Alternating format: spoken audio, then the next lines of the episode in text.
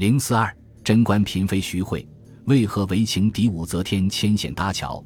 唐朝贞观年间的后宫有一位不仅不争宠夺爱，反而为情敌走上龙床牵线搭桥的后宫嫔妃，她就是曾名动江南的一代才女的徐惠。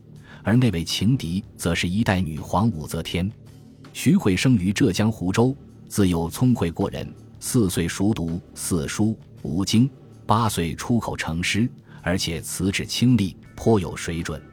从此，徐惠的才气和名气一传十，十传百，直至传进皇宫。李世民一道圣旨召为才人，将一代才女揽入怀中。这时的徐惠才不过十一岁。入宫后，宫中的藏书让求知欲极旺的徐惠得以机会遍览群书，拥有了更高的才学和见识。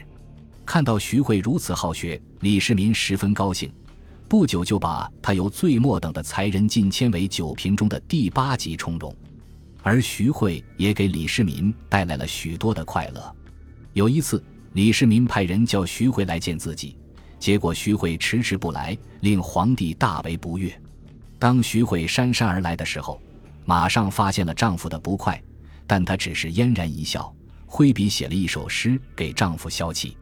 李世民读完之后，哈哈大笑，怒气一下子全消失了。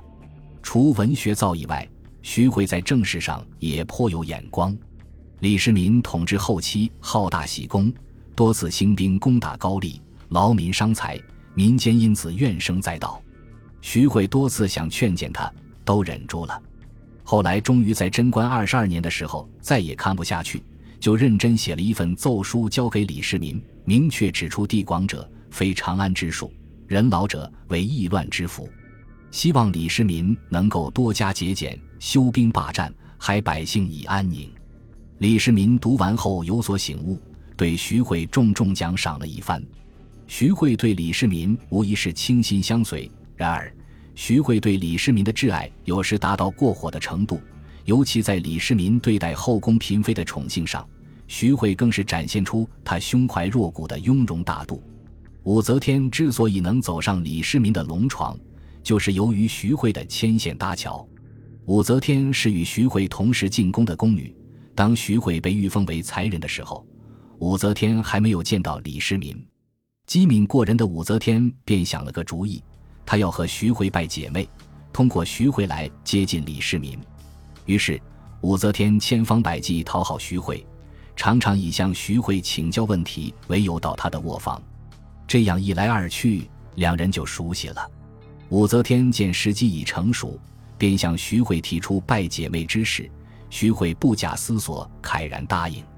当天晚上，两人燃香结拜，并互立誓言：如果双方谁先被皇上宠幸，谁就提携对方，使两人同时在皇帝身边，互相照应，永远不分离。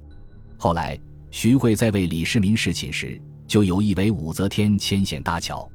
李世民当然十分相信这位江南才女推荐的人选，便同意让武则天侍寝一夜。